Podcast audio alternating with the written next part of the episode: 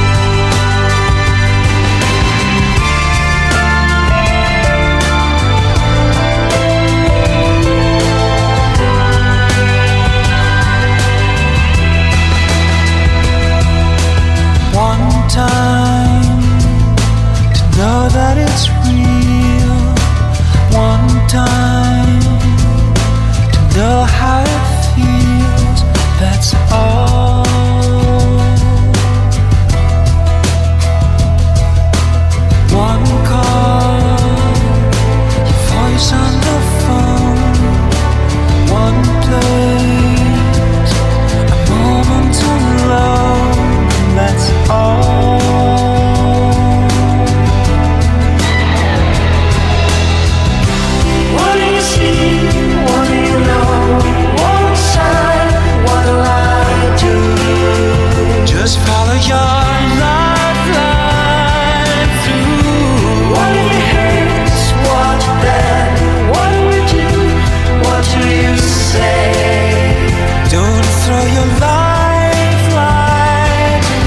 Доброго дня! Це новий епізод радіошоу Evergreen на просто радіо. Продовжуємо випробувати на міцність та надійність найвідоміші світові хіти. Зараз у нас звучав фрагмент композиції Lifelines, що дала назву сьомому студійному диску норвезького тріо Ага. Реліз цієї платівки відбувся у квітні 2002 року. Цікаво, що сонграйтер у композиції лише один: це Магне Форголмен, продюсер, мультіінструменталіст, найбільш відомий у світі як клавішник гурту Ага. Далі слухаємо більш екологічно чисту та природну акустичну версію цього хіта норвезького тріо.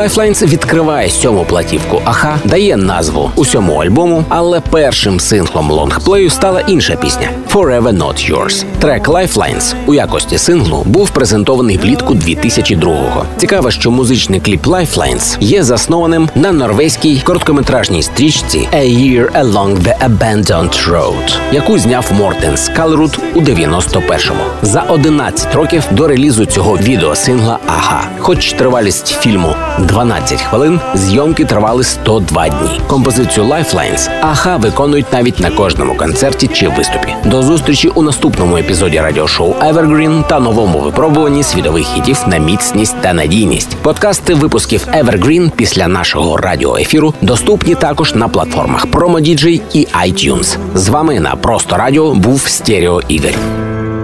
Екологічно дружній партнер проекту Evergreen – заміський житловий комплекс Озерний Гай Гатне.